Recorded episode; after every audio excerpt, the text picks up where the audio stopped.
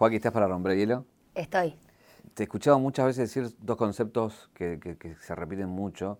Uno tiene que ver con la deconstrucción y otro con la reconstrucción. ¿Qué te costó más de los dos? Eh, no, no, desconstruirme sin duda me costó un montón porque tenía un pensamiento bastante retrógrado con respecto a, creo que a cosas que yo misma quería hacer y me enojaba no poder hacerlas por la manera en la que la sociedad juzga los actos de lo que una mujer y mamá sobre todo debería hacer. Entonces tal vez estaba como un poco enojada con yo no animarme a hacer lo que quería y, y tenía conceptos cerrados con respecto a la libertad que manejaban otras mujeres, por ejemplo. Y así muchas cosas, también con, con chistes que uno hacía que, que hoy en día digo, no puedo creer que decía esa cosa tan cavernícola. No puedo creer que, que, que era así. Convengamos que el contexto, la época era un poco lo que la gente pedía, sobre todo el morbo del freestyle y las batallas, pero hoy en día lo escucho, lo analizo y digo, no puedo creer que fui capaz de creer que algo así era interesante. Eso es lo que te iba a decir, ser como una de las primeras raperas o freestyler y ser mamá de dos nenas, o en ese momento, digo que, que no había tanto, quizás tantas mujeres como puede haber ahora, y otra cabeza era muy difícil. Era muy difícil y aparte que yo tenía todos los estigmas de mujer socialmente no aceptada. Eh, no vivía con mis papás, vivía lo de mi abuela, eh, padres separados, hijas de jóvenes, eh, tuve bastantes quilombitos durante la adolescencia, adoleciendo tenía como todas las características descalificativas de, una mujer, entonces me costó bastante romper con eso, sobre todo porque yo empecé a rapear de adolescente, o sea que lo que yo pensaba a los 15 años, no lo pienso ahora. Claro. Para nada, en absoluto, y es como que a veces la gente eh, dice, ay, bueno, pero ahora que cambiaste, no, uno no cambia, crece. Un viaje, un viaje, una vida, un recorrido, una reconstrucción. Caja negra. Caja negra todo queda registrado en la memoria.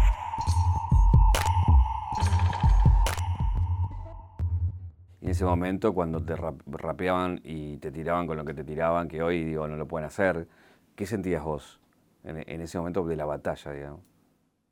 Y bueno, como yo no estaba lo suficientemente desconstruida como debía, como yo tampoco había hecho un trabajo de desconstrucción conmigo misma, si me decían, ay, vos sos reputa porque estuviste con tal, yo hoy en día diría, escúchame, él es re grupi porque estuvo conmigo.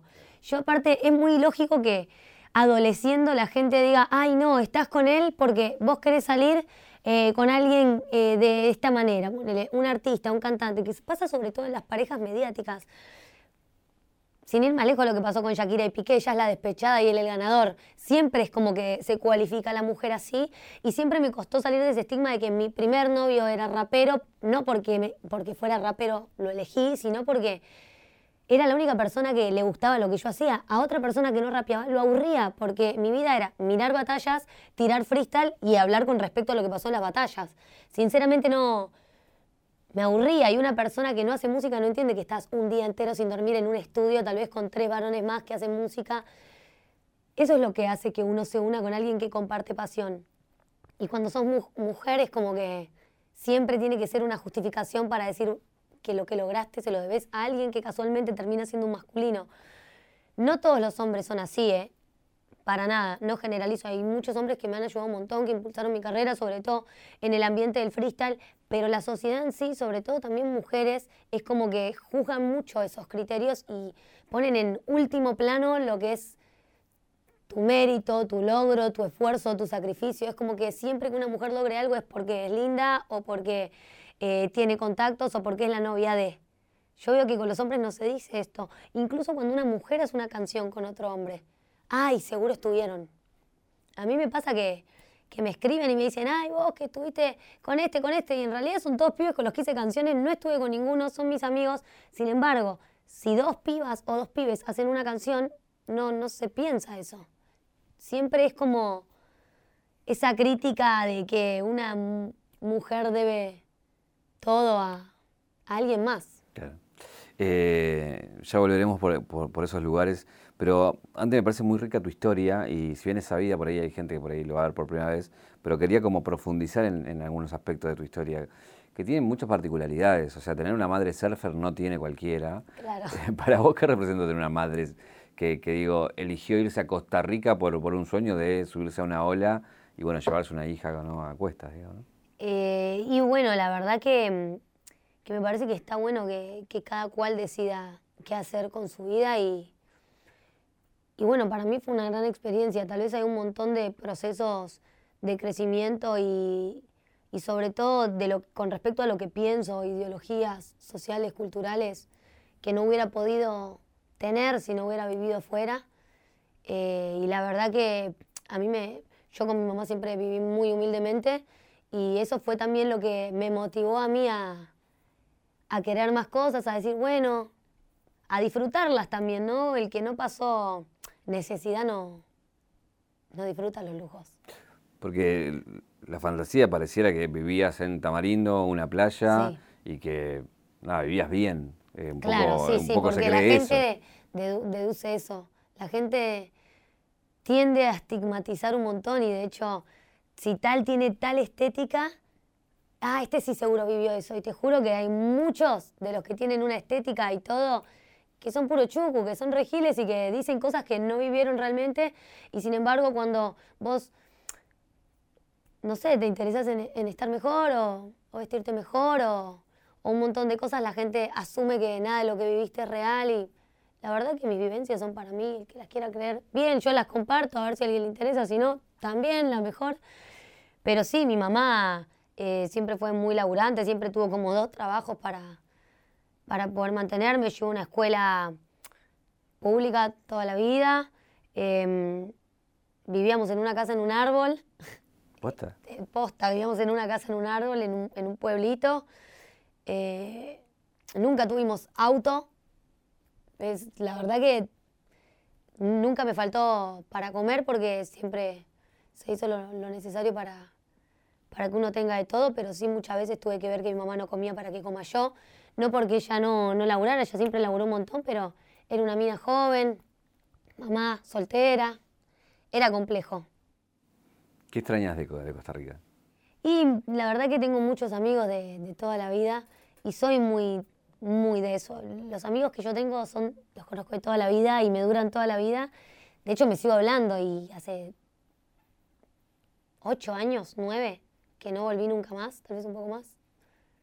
Y sigo hablando y sigo teniendo contacto, así que a veces quiero volver y, y ver qué fue de todos. ¿Y está en los planes de irte un día? Eh, me gustaría volver a tocar, me gustaría que se me dé ir a tocar y ahí combinar la visita con, con el showcito.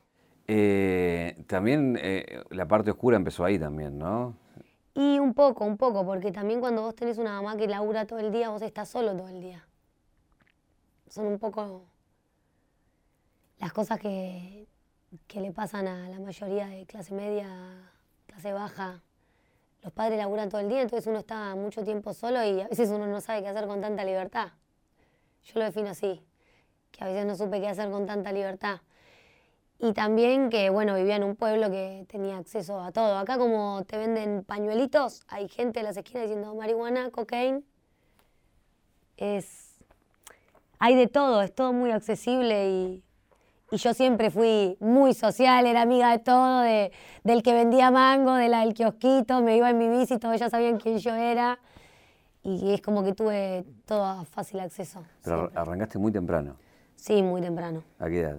y 12, 13 años. ¿Recordás cómo fue? ¿Por qué? La verdad que sí, la verdad que un día estaba ahí en un baile y salí del baile y un, amigo que tenía ahí solo empezó así a, convidar y, yo no quería que piensen que era chica o fue más como, ay, sí, sí, yo ni sabía ni qué, efecto me iba a hacer, ni qué estaba consumiendo. Fue un poco así, de hecho creo que siempre fue así porque el día que yo decidí estar clean, simplemente lo estuve, no es que mi cuerpo sufrió cosas o creo que lo mío era más una cuestión de, de sentirme parte de o, de, estar siempre en compañía, de no saber estar sola, porque tal vez la mayoría de la gente un martes a la madrugada está en su casa y la gente que queda un martes a la madrugada está de bardo. No sé, no sé la verdad qué es lo que me llevó a qué, pero bueno, la situación explícitamente fue esta, fue como querer pertenecer, querer sentirme grande también un poco. ¿Qué es lo que veías eso, no querer estar sola? Es que era eso, y llega un momento y un horario en la que todo el mundo está en su casa, porque el resto de la gente tal vez sí aprendió a estar solo o sí logró procesar internamente las cosas que le han pasado en la vida de otra manera y, y yo, yo, no lo manejaba muy bien y era siempre buscar eso, estar con alguien, pertenecer, ¿Y eso sentirme grande. siempre te costó? Sí, la verdad que sí, bastante. ¿Y ahora? Y ahora creo que ya aprendí, a veces me cuesta, es como que me aburro, como que, bueno, a veces si estoy sola en mi casa, alguien quiero llamar con alguien, me quiero juntar, algo quiero hacer. Ahora ya lo estoy aprendiendo un poco más. Tal vez este último año, sobre todo. ¿Cuando arrancás nunca más paraste o después hubo un... No, no, no, no, no. Me, pegué la gira hasta como los 20 años. ¿Eso tuvo que ver con tu regreso a Argentina? En realidad volví a Argentina. En un momento mi mamá se da cuenta que, que yo era incontrolable y piensa o decide que lo mejor para mí, para estar mejor, los padres siempre buscan lo mejor para uno, aunque a veces uno no lo entienda, ¿viste? A veces uno se enoja y no lo entiende, pero bueno, el tiempo siempre muestra el porqué. Y me vine para Argentina y yo seguía haciendo la misma, pero en otro país. Tardé dos días en conocer a todo el mundo, en...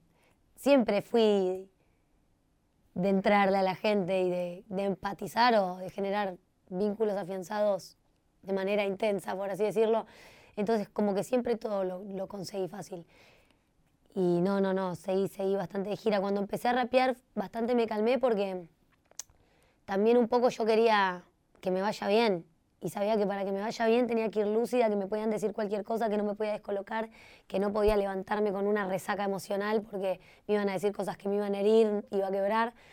Entonces, fue como un proceso paulativo, pero realmente puedo decir que, empecé a estar clean a los 20 años. Cuando viniste acá a Mar del Plata, ¿tu viejo estaba acá? No, no, no, mi papá vive afuera desde que yo también soy chica. Ah, Vivió en Portugal y ahora vive en Chile. Él nada que ver, ¿no? Que vi como que hace equitación. sí, sí, sí. Y la verdad que también mi papá es como una persona que, que también admiro mucho porque a mi papá le gustaban los caballos y era un deporte millonario, entonces mi papá con tal de ir a caballo se iba a las 6 de la mañana a armar los caballos, a montar los caballos de los demás, a preparar los caballos de los demás, a preparar la pista a cambio de montar. Hasta que un día lo vio la persona correcta y vio que era un genio y que era muy talentoso y le cambió la vida, pero hasta que llegó ese proceso, yo cuando era muy chiquita, antes de que mi papá se fuera a Chile, me acuerdo que también para él poder usar caballos teníamos que ir en una camioneta que, que era fachera, pero estaba hecha mierda, con un tráiler como con cinco caballos que le llevaba a toda la gente, les hacía de, taxi a los caballos. Nos hemos parado en la ruta, iba sin dormir a las de la mañana después a hacer una pista. Como que él logró hacer lo que ama, aunque la vida muchas veces le, le dijo que, que no era para él. Qué loco eso, que tu vieja se vaya para montar eh, una tabla y tu viejo por Sí, no, no, no, ellos son totalmente los opuestos, pero bueno, ellos se conocieron de muy chicos. También de chico uno a veces genera vínculos intensos desde otro lugar y, pasan cosas. ¿Y, acá venís con tu abuela? Sí, yo viví con mi abuela mucho tiempo. Eh, ¿Tu abuela es la que tiene la historia de la dictadura? Hmm. Mi abuela Mari. Viví con ella, bueno, desde que me vine de Costa Rica Después me mudé sola rápido porque empecé a rapear y, ya quise irme sola, quise también un poco dejar de volver loca a mi abuela, que daba todo por mí y yo era, creo que rebelde con causa, creo que tenía mis causas en ese momento. Hoy en día tal vez las entiendo diferente, pero en ese momento yo estaba enojada y me sentía incapaz de muchas cosas y me, me retraía eso para avanzar. Era como que yo misma me ponía mis propios frenos. ¿Cómo era la historia de ella? Y bueno, mi abuela, no, mi abuela tiene una historia muy loca. la madre de mi abuela, cuando mi abuela era chica, los abandonó, eh, se fue a una tribu indígena a vivir y los abandonó y quedó, bueno, mi abuela a cargo de todos sus hermanitos. Y bueno, también en la época de la dictadura ella fue torturada por militares, todo lo que eso conlleva, todas las cosas horribles que se leen, que se ven, que se escuchan, que se vieron, perdón.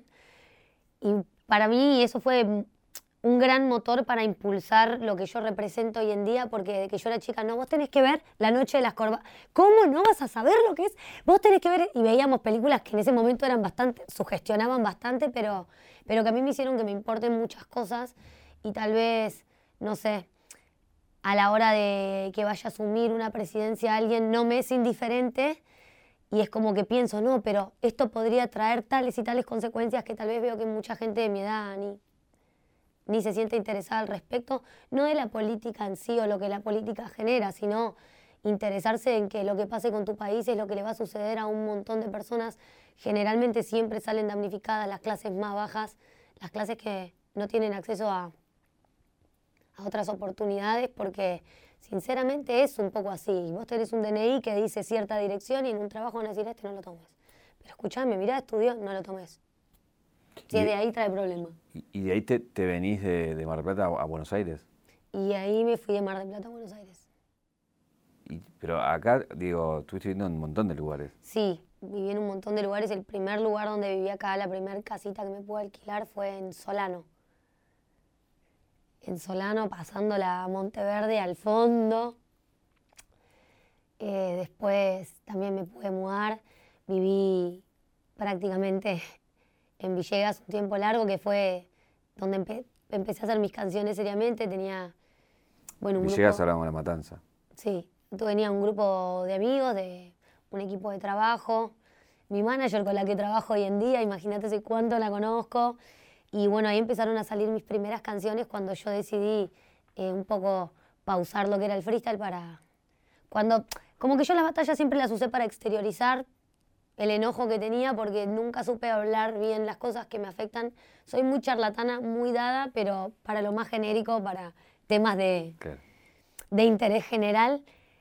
Pero siempre me costó hablar como de mis procesos internos o lo que me afecta o lo que me daña o lo que no me gusta o, o lo que fuese. Y, y mi manera de exteriorizarlo, como no iba a terapia en ese entonces, no pensaba que la terapia me iba a hacer bien en ese entonces tampoco, iba a la batalla de freestyle y me desahogaba. ¿Y, ¿Y ahora entendés, entendés por qué ahora?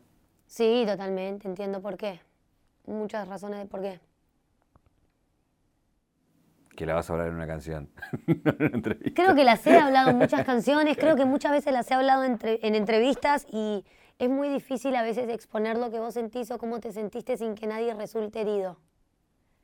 Cada uno tiene una manera de haber vivido las cosas y las situaciones y tal vez lo que fue mejor para uno lo que es normal para la araña es un caos para la mosca, ¿viste? ¿Qué te voy a decir? Yo a veces siento que que por decisiones de otros un montón de cosas me podrían no haber pasado y otras veces digo, bueno, yo también elegí qué hacer con esa situación y podría, podría haber hecho las cosas mejores. También un poco aceptar la culpa de que, de todo, de que la mala junta no existe, porque si no, con lo de la mala junta dirían, ay, no, no te juntes con ese chico re inteligente que te vas a poner a leer libros. Se, no existiría para todos lados, lo de la mala junta no existe, es como uno se sienta, la contención que uno tenga como uno aprenda a, desahogarse. Creo que eso es lo relativamente más importante. La acumulación de cosas, de procesos, de lo que uno no habla, creo que es lo que hace uno explotar. ¿Te traía el peligro? Sí, siempre. En todos los aspectos creo que todavía es un poco así. La adrenalina, la, la sensación, un montón.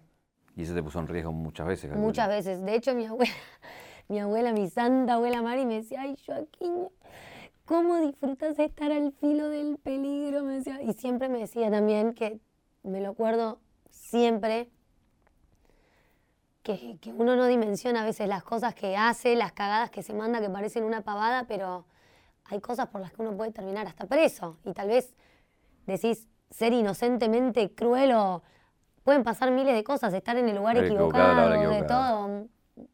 Muchas veces estuve en el lugar equivocado. ¿Pero caíste alguna vez? Y y he hecho cosas que no debería haber hecho, que me podrían haber traído muchos conflictos. Y mi abuela siempre me decía, Joaquín, yo te voy a decir algo. A vos, que te encanta que me tiro perfumito, que me baño todos los días, que la ropa impecable, que la ropa planchada. Vos no, no, vas a estar así si un día por estar en el lugar equivocado vas presa o te pasa lo que sea o, chocas en un auto y, y, no te funciona más una pierna, te sacan una pierna, vos te, te morís si te pasa algo así y como que me, me, impactaba y me hacía querer hacer las cosas bien. De hecho, creo que las veces que quise hacer las cosas bien era porque me daba resaca moral fallarle a ella, que era la persona que había estado en los peores momentos de mi vida, la que había dicho, bueno, que vaya con ella cuando todo el mundo le parecía una misión imposible que yo pudiera alinearme. Hay dos cosas que me parece que, son salvadoras. Eh, obviamente siempre es una opinión muy personal, pero, pero creo como que la música siempre te acomodó y el tema de ser mamá también te, te puso en un lugar, ¿no? El tema de ser mamá directamente fue un antes y un después en mi vida. Porque jamás expondría a mis hijas a nada que sepa que les podría traer un mal. Tal vez a mí misma sí me expondría porque tal vez nunca aprendí a tenerme ese amor propio del que tanto se habla, que está tan, correctamente hypeado hoy en día, que debió haber sido así siempre. Eh, como que nunca aprendí mucho de eso, entonces es como que siempre estuve ahí jugando con mi suerte hasta que algún día no tenga más valor, digamos. Siempre lo viví así, como que sea lo que Dios quiera, que pase, pase. He estado en lugares donde no te imaginás y, ah, bueno, hay parada de colectivo, no importa, y chiflarle una moto, decirle, eh, te doy 500 pesos, llévame. Cosas que no nunca tuve como mucha precaución conmigo misma, pero a la hora de que la precaución mía afectará a mis hijas, por eso a veces me pasa que, que tengo amigas o colegas o incluso amigos o lo que sea que, que pasan situaciones que los afecta y dicen, no, pero bueno, yo he puesto el cambio de esta persona. Amigas, si no te cambia un hijo, no te cambia nada. Es un antes y un después en tu vida. Es decir, esta persona depende de lo que yo haga bien o mal. Y es como que ahí le, le encontré un sentido a todo. Tal vez me, me, terminó de resolver cosas que tenía internas o, o, es como que pude armar esa familia que, que me hubiera gustado tener o, me pasa que también digo a veces, uh, no, bueno, a mí algo que me re molestaba de chiquita era esto y trato de hacer lo opuesto. Es como que me, me, me dio una razón para hacer las cosas bien. Sentía que por mí misma tal vez no la tenía. Eh, mundialista se influyó, calculo, ahí en, referencias y en gente por ahí a, acercarte al, al, freestyle. Y después estuviste en lugares muy fundacionales para lo que es la escena de hoy, ¿no? De Baluza, el Quinto, sí, un montón de lugares. ¿Qué, qué, qué recuerdo tenés? Porque hoy tiene cierta épica o, es una referencia hasta para gente de afuera y vos estuviste ahí en los momentos donde se estaba cocinando lo que es hoy la, la escena actual, ¿no? Sí, sí, sí, sí, sí, pagué derecho de piso. eh, con los mundialistas sigo siendo amiga, como te dije antes. Todos los amigos que tengo de chica siguen siendo mis amigos hoy en día de hecho, me llevo bien con todo el mundo, pero a la hora de festejar un cumpleaños van mis amigos de toda la vida, la gente como que espera, ay, pero invítate a todos estos.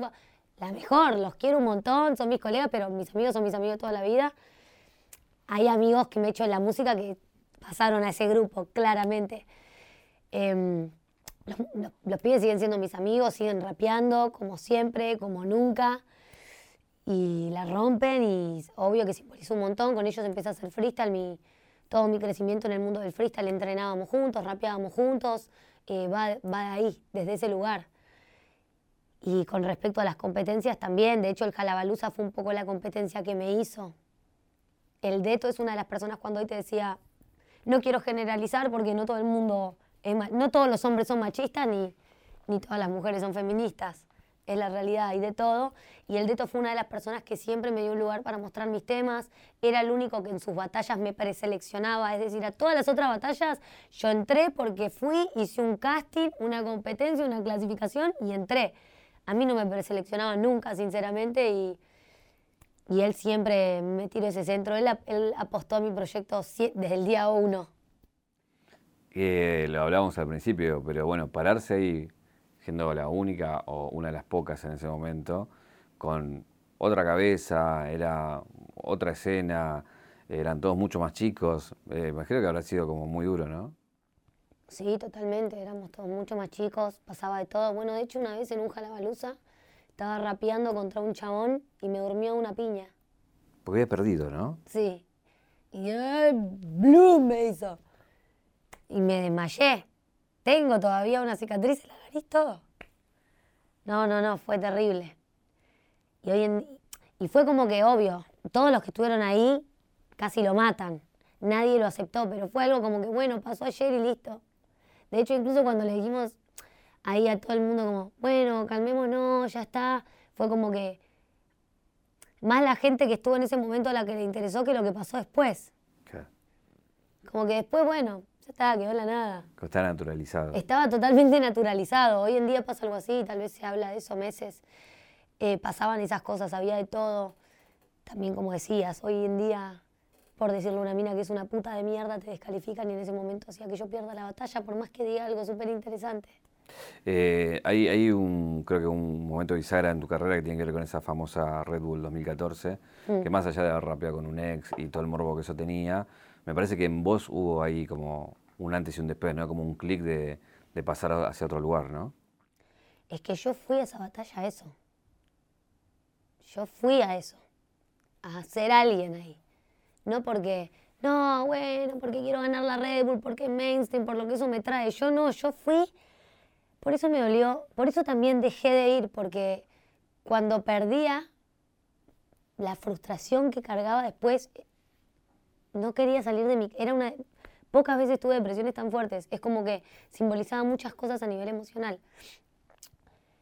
Como yo había tenido mi primer novio rapero, los dos rapeábamos bien, a los dos nos iba bien, pero yo era la que le debía a él porque la sociedad es así. No por eh, ojo, la verdad que la mejor, pero generalmente la sociedad dice eso. Y es como que yo estaba muy frustrada con eso. Y cuando empezó a irme bien en batallas, todos decían que se lo debía a él. Y yo digo, escúchame, estoy separada de este pibe. Este pibe no, no es que me preselecciona, no es que me tira a un centro, no es que me ayuda, no es que él hace su carrera, yo la mía. Y bueno, y cada cual con sus herramientas construyó algo.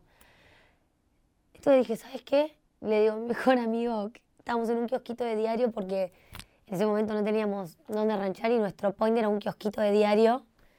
Quedamos ahí, nos encerramos en el kiosco de diario, hacíamos previa, todo, y sobre todo entrenábamos, rapeábamos, ahí rapeábamos con un parlantito que teníamos, que estaba todo enchufado con los cables que tenía el pavo de estar talado.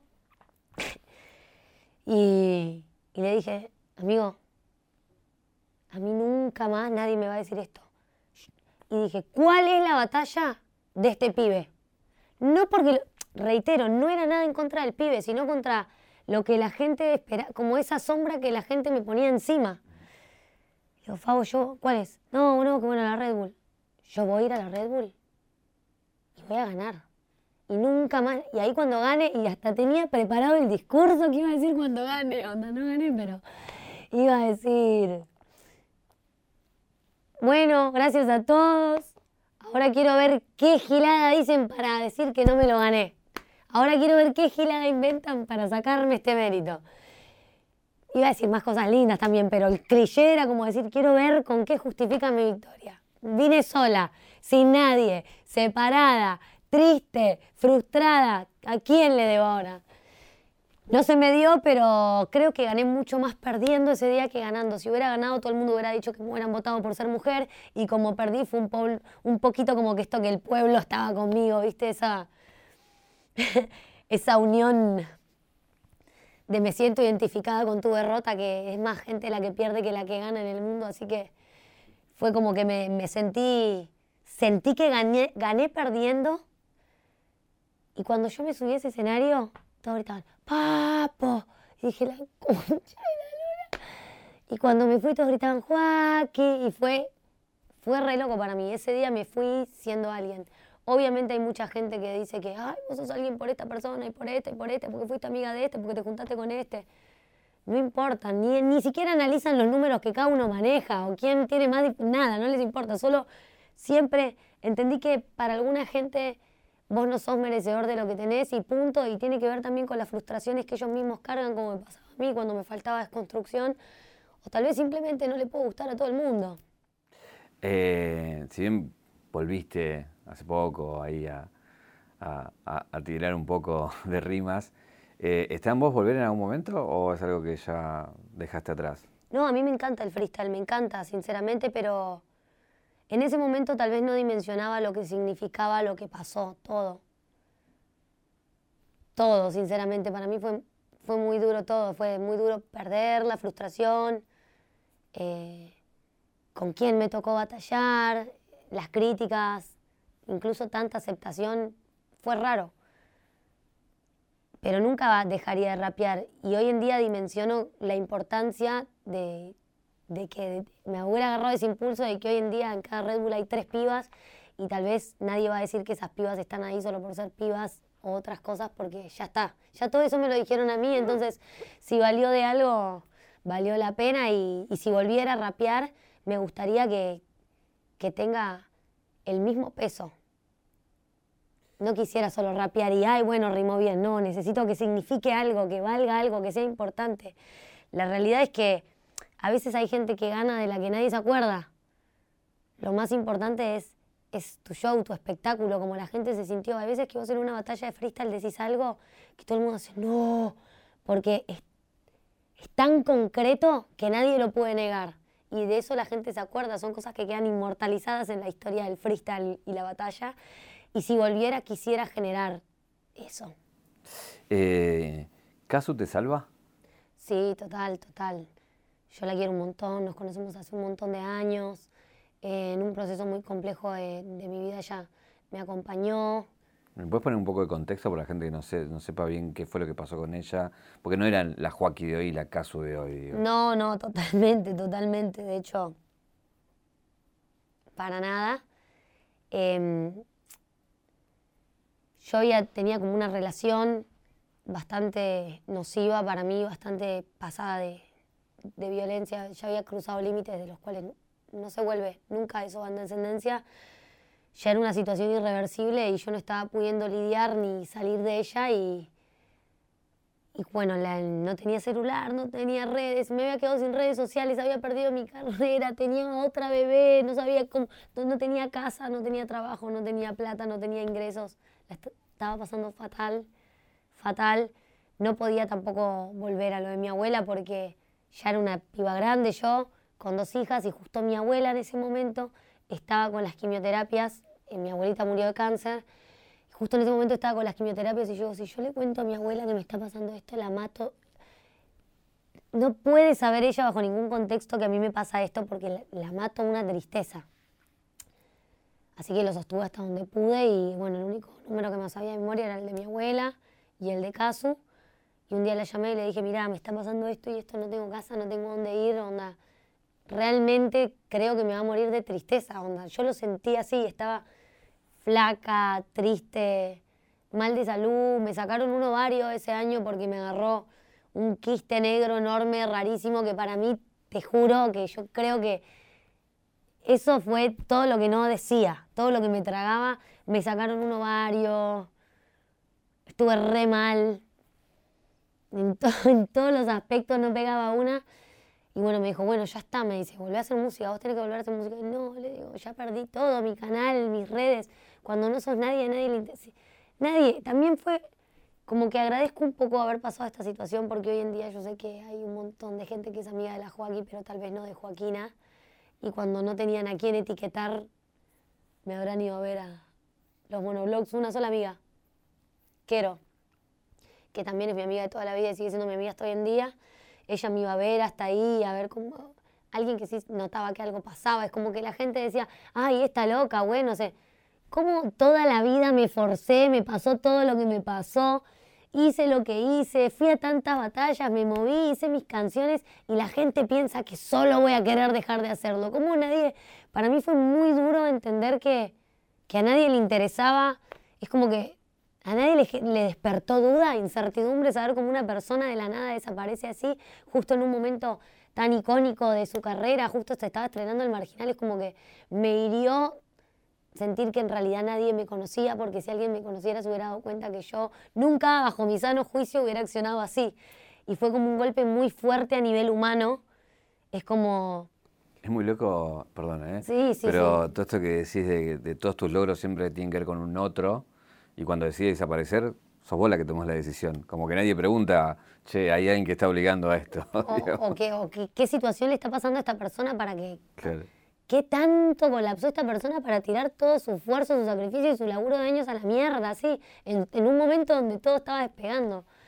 Y, y nada, bueno, la llamé, la, puse un poco en contexto de lo que me pasaba y, y, me acuerdo que le dije así, le digo, no, amiga, yo en serio me voy a morir de tristeza. Yo siento en mi corazón que, que me enfermo así, que, que no, no puedo más con la tristeza. Realmente sentía que lo mejor que podía pasarle a mis hijas y a mi familia y a todo el mundo era que yo no exista más. Es las cosas que te pasan cuando estás en, una tristeza así o, en una situación así o, o, que te sentís así, que no vales nada. Es, es terrible lidiar con eso. Y bueno, nada, me dijo, no, bueno, ya está. Un día me, me manda un Uber porque ni siquiera tenía plata para el colectivo. Me mandó un Uber, fui a la casa de ella, con mis bebés, obvio. Me dijo, no, bueno, ya está, me dijo. Eh, volví a hacer música. No, no tengo dónde vivir y si yo, yo no podía hacer música donde estaba porque eh, no podía.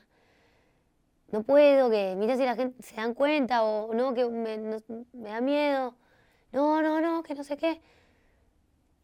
Bueno, está bien, me dice, yo mañana te llamo, te paso la dirección y te vas a un departamento que yo tengo para vos y tus hijas y no importa y no te preocupes, yo ya lo tengo alquilado, que no sé qué. Y nada, y me fui ahí y fue la manera que tuve como de escapar de esa situación sin, sin decirle tal vez a, mi abuela ni a nadie lo que me pasaba. Recién creo que hace poco tiempo conté. Lo loco es eso que vos siendo quien eras, con un nombre, con estando estrenando una participación en prime time de la tele, te cueste salir de situación, lo que, lo que hace imaginar a, gente que, que, que, por ahí no tiene esa relevancia, lo que debe costar salir de, no, no, fue, para mí fue, yo ese proceso de mi vida lo sentí, la descripción para mí, hay, hay procesos en mi vida en los que sentí esto. Creo que me los acuerdo, son cuatro momentos en mi vida en los que yo me sentí así. El primero fue, bueno, cuando nació mi primer nena, que, que eso también me trajo situaciones muy fuertes. El segundo fue sin duda este, que perdí mi carrera, perdí todo, estaba en un lugar donde me trataban muy mal, donde realmente sentía que no valía nada, que no merecía nada. El segundo fue cuando falleció mi abuela y el tercero cuando falleció el Auti. Sentí como si la magia hubiera abandonado el mundo. La, sensación que yo describo en ese momento, me gusta describirla porque tal vez alguien se siente así y está bueno que, que si te sentís así, onda, si es el momento colapso donde estás ahí para o con eso te vas para arriba o con eso la quedaste. Es el momento cuando te pasa todo eso malo, es el momento de, tomar una decisión rotunda. Y sentí como eso, como si la magia hubiera abandonado el mundo, como que yo iba por la vida, pero todo había dejado de tener sentido. Me sentía como si estuviera empastillada, te juro, como... No sé cómo explicártelo, no sé si era la tristeza o el fracaso que yo sentía de, de los errores que había cometido en, elegir lo que había elegido, en, en dejar que todo se vaya así, que todo explote así, que me sentía así. Y bueno, ahí cuando me fui al departamento y todo, empezó todo a, tomar su rumbo. Mi DJ, que también es mi amigo desde siempre, que empezó empecé a tocar con él de DJ y en ese momento me dijo, bueno, yo voy a ser tu DJ y tu manager y vamos a hacer lo que podamos y, nos, nos, encontramos. Después me volví a encontrar con mi manager Majo. Cuando ya empecé a laburar de nuevo, ahí volvimos a tener contacto, a estar laburando juntas otra vez. También poder explicarle a ella, che, mira, la verdad que no, no tiré toda la mierda. Me pasó todo esto y, y también defenderme un poco porque es como que después de que me pasó todo eso tan terrible, la gente no quería trabajar conmigo porque sabían que que podía traer efectos colaterales para con terceros, que algunos asumían que eran como muy conflictivos o bastante altos como para soportar, y otra, otras personas pensaban, no, que iba a laburar con esta si un día se, se raya y borra todo. Y yo nunca... fue muy duro, fue muy duro porque fue como que perdí un poquito de fe en la humanidad ahí. Después lo recuperás y también yo era muy creyente y como que estuve mucho tiempo enojada con Dios en ese momento y es como que había perdido la fe, el lugar donde depositar la fe. Quise tener una familia, me quedé con una bebé a UPA, una de la mano, fue terrible. Es que ahí, la, no, no para que lo cuentes, pero la sensación es que, que tenés un montón de historia ahí para, para exteriorizar y para explicar de lo que pasó que obviamente no lo puedo hacer porque eso trae otras consecuencias, me imagino, pero también te dejar en un camino en el medio muy costoso también para vos de, de historizar. ¿Sabes lo que pasó? Pasó esto. Y como lo contás, Claro, también No para que lo cuentes, repito, pero para que vos... Sí, sí, sí, eso también para mí era muy duro. Es como que también algunas personas me decían, ay, bueno, pero ya está, decí esto que te pasa o contá esto. Y sinceramente no creo en la cultura de la cancelación en ciertas cosas, salvo que hablemos de un acosador de menores, de un violador. Obviamente hay cosas en las que me parece que no hay vuelta atrás, pero no creo en la cultura de la cancelación en personas que, que tal vez yo siento que si hubieran tenido las herramientas de hacer algo mejor lo harían. Hay gente que, que crece bajo violencia, bajo situaciones de mierda, bajo padres enseñándoles que está bien lo que en realidad está mal. Hay gente que lo único que conoce es eso. Entonces, ¿cómo haces para salir de este patrón de conducta o este ciclo de violencia cuando es lo único que conoces? No todos tenemos suerte o contención o, o un apoyo emocional tan fuerte como para sustentar la desnaturalización de las cosas que uno vive. Hay gente que es lo único que conoce y, y yo tampoco quería generar esto porque mi idea era solo yo estar bien, sentirme bien, no querer morirme.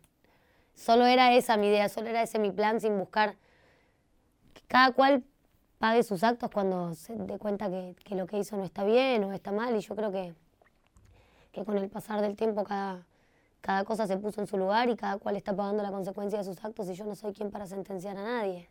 ¿Te hincha cuando pone, alguien escucha esto esta cosa de que alguna vez he escuchado de que te dicen de que romantizas la pobreza, por ejemplo? Sí, total, resentida social, me han dicho un montón también. Y sinceramente, yo no tengo que hacerme nada, nadie sabe lo que me pasó, nadie sabe con quién viví, cómo viví. Como que la gente le encanta asumir cosas de los demás. Y sí, me molesta, no romantizo la pobreza, pero cuando no tuve nada también hubo momentos en los que fui muy feliz. De hecho, cuando no tuve nada me di cuenta que hay lugares en donde tu vecino te sabe que no tenés nada y no te lo va a decir para que no te sientas humillado y, ay, ¿sabes que hice un guiso? Trajo una factura, así. Eso tal vez nunca me hubiera pasado en un departamento. Me gusta que se deje de generalizar que ser pobre es no tener dignidad, que ser pobre es no saber disfrutar de la vida, que ser pobre es no sacrificarse, es como que se estigmatiza a que el pobre va a ser siempre pobre, a que el pobre solo puede ser drogadicto, a que... Y, y no me gusta eso, me gusta también decir que yo, la mayoría de la gente que conozco de los barrios en los que viví eran todos laburantes que se iban a las 5 de la mañana. Gente que limpia casas, gente que trabaja en construcciones, en panaderías. En realidad, la delincuencia es la minoría en un barrio. No, no se cree eso. De hecho, cuando uno tiene plata, se va a vivir a otro lado, ¿o no? A veces no, pero la gente que está ahí es gente laburadora a la cual no se le presentan las mismas posibilidades, sobre todo por ser de donde viene. Se estigmatiza a la gente, se asume que el pobre es sucio, cuando yo nunca conocí gente más limpia que mis compañeros de Costa Rica que, te digo, techos de chapa, calle de tierra, siempre calle de tierra, gallinero en el patio, eh, de todo lo que te imagines. Y ninguno iba con la camisita sucia impecable, planchada, pelo con gel. De hecho, la gente humilde la que va a la barbería toda la semana, que me, me, molesta la estigmatización de que, de que en la pobreza solo hay cosas malas. No digo que la pobreza no traiga cosas malas, pero en todo ese mundo que, que la sociedad y los empresarios y, y las grandes masas eligen no ver, hay un montón de cosas maravillosas. Los mejores futbolistas del mundo, por ejemplo cantantes increíbles, médicos, cocineros. Hay gente que pinta muy hermoso, hay gente que espiritualmente está mucho más allá. Con sobarte el brazo te sacan hasta la descompostura, hay de todo, hay, hay magia por donde la mires, hay, hay señoras que hacen las mejores tortas fritas del mundo, la mejor tortilla con chicharrón, y de esto nunca se habla, es como que siempre se dice, no, que ahí están todos los drogadictos, y, ¿Y por qué la gente que no tiene otras probabilidades tiene que estar sentenciada a terminar en un lugar donde otro los ve? ¿Qué fue lo, primero que te saca después de, ese quiebre que hablaba, de uno de esos cuatro quiebres que tenés en tu vida, hacia un lugar más, más luminoso en cuanto a nada, poder tener para tus hijas para comer, poder tener una carrera, poder tener una proyección? Mirá, hasta hace siete meses atrás me tomaba el colectivo me compré hace dos meses mi primer auto. Convengamos que yo también estuve pagando muchos errores del pasado, contratos de mala fe, que uno a veces no sabe y te dice, no, bueno, esto dice que yo te voy a ayudar, que, bueno, dale. Eso también fue, fue duro para mí. Es como, hay cosas que cuando las sabes no las podés de saber y nunca más vas a ver el mundo igual, ¿viste? Cuando conoces la violencia en primera persona en ese grado, cuando alguien que te ama te, te lastima así, nunca volvés a ver las cosas igual. Y otra cosa que me impidió ver las cosas igual fue eso que, que mucha gente que me firmó contratos me iba a buscar a, a la Villa 21 que vivía en ese momento con una bebé que te digo, la mamá de mis amigos siempre me ayudaron, si no nos alcanzaba para lo que sea, para pañales, para comida, siempre toda la mamá de mis amigos me reayudaron también.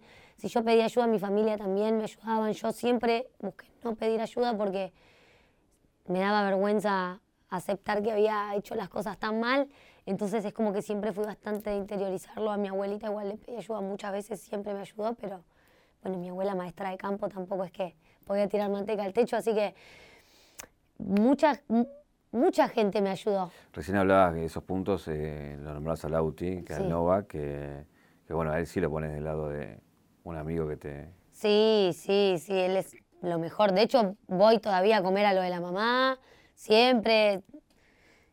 Las amo a sus hermanas, a su familia y, y, todo nuestro equipo, nuestro grupo de amigos, equipo de trabajo, todo. Él, él dejó una familia muy sólida, armada algo que me acuerdo, pero viste que cuando una persona deja de estar físicamente con vos, es como que empezás a, no sé si alguna vez te pasó, de perder a alguien muy cercano, pero a mí las veces que me pasó, es como que mi memoria de repente decía, ah, esta vez que me dijo esto, entonces me lo decía por, empezás a asociar o a buscar respuestas o cosas y, me acuerdo que, él me decía siempre, cuando te pegues, no te vas a agrandar y dejar de ir a comer guiso a lo de la Vane, ¿eh?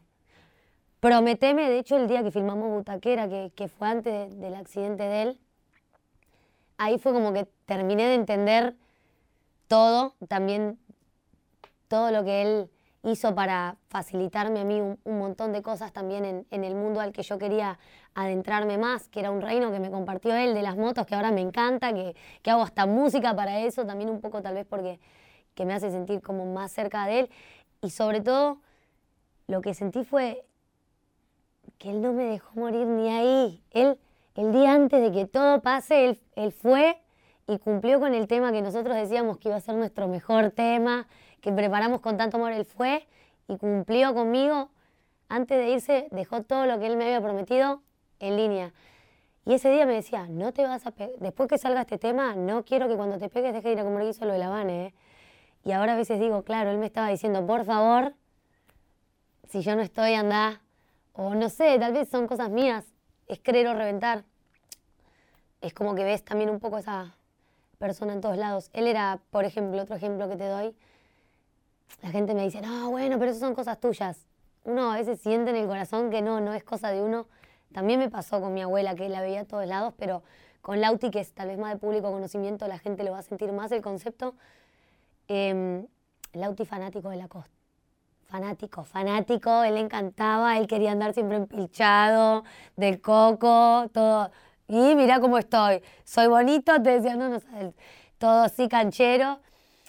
Después de que él muere, que, fue terrible, fue como, volví a sentir eso, si la magia hubiera abandonado, todos los proyectos que yo había preparado con el reino que él me compartió, sentí como que dejaron de tener sentido, como fue muy difícil de llevar y y las, semanas después nos sale un, viaje a Brasil, que nos fuimos, y cuando llegamos a Brasil, que nunca había ido a Brasil, que es un país que toda la vida quise conocer, de repente se presenta esto bastante inoportuno, fue porque no era algo que teníamos planeado un montón, surgió.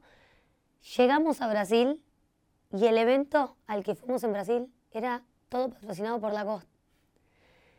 Yo llegué y dije, no, no lo puedo creer, digo.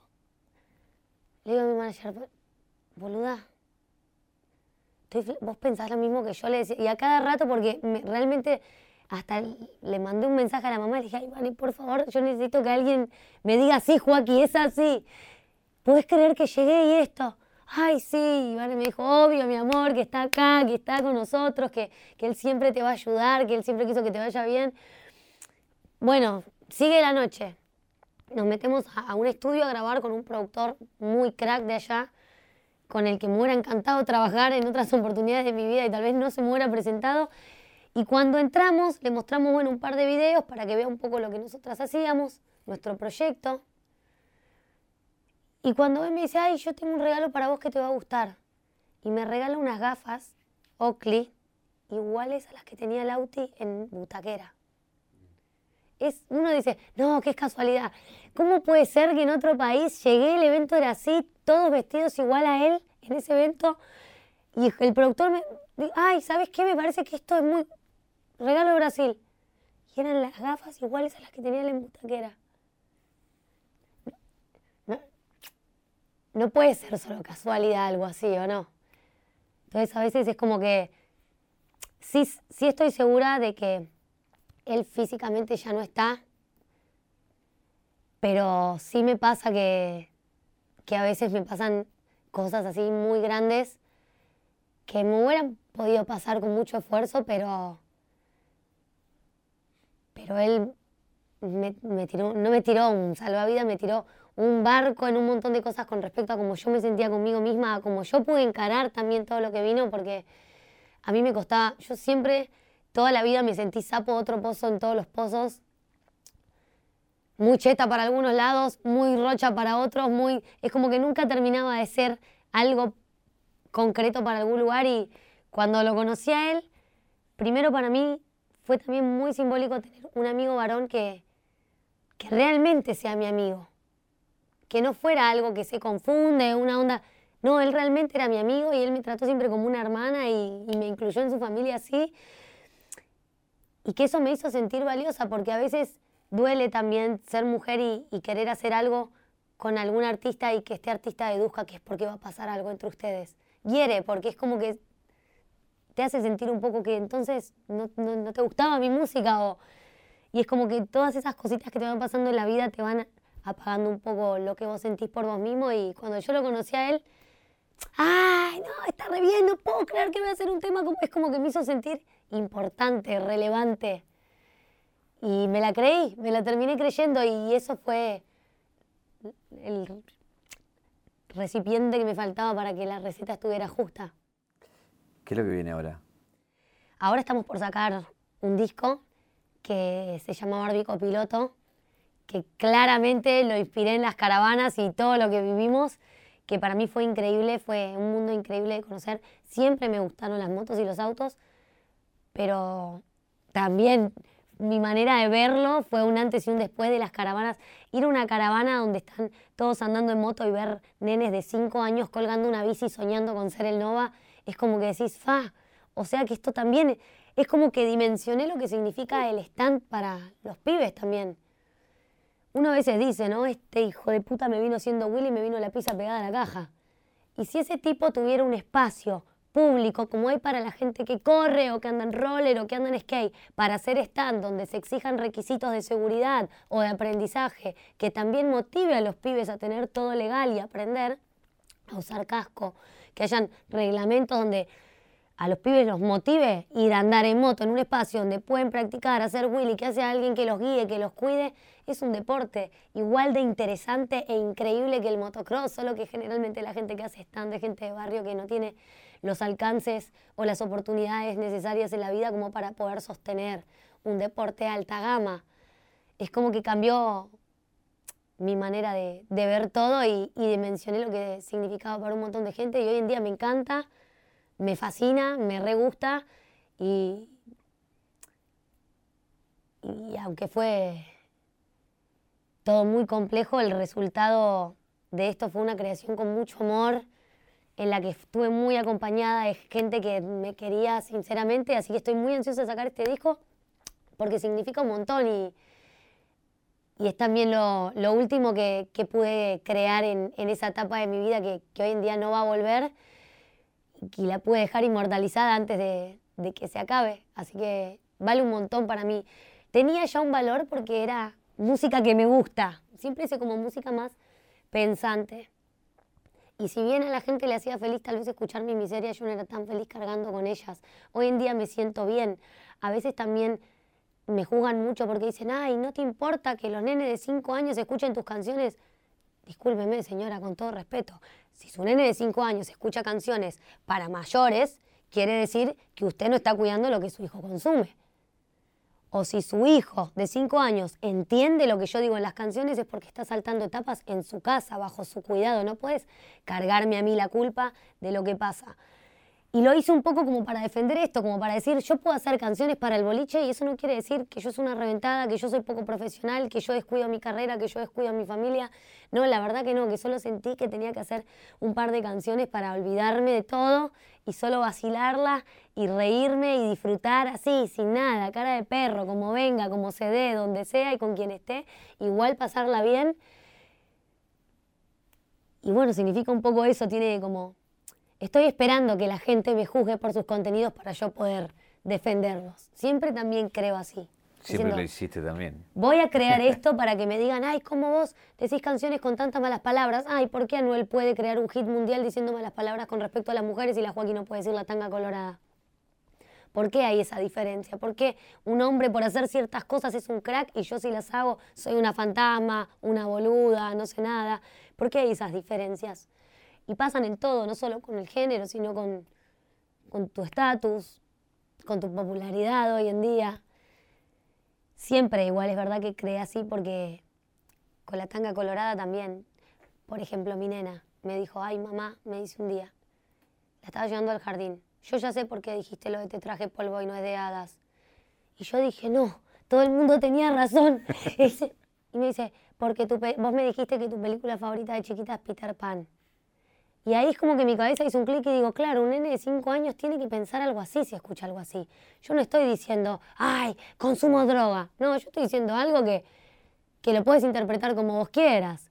Entonces ahí entendí que lo que cada uno elige recrear es lo que uno siente. También hay muchas chicas que hacen TikToks y ponen yo cantando este tema de la Joaquín, aunque todos sabemos que no soy infiel, no soy bandida y no fumo marihuana. Y está perfecto porque yo no hago los temas para que la gente haga lo mismo que yo.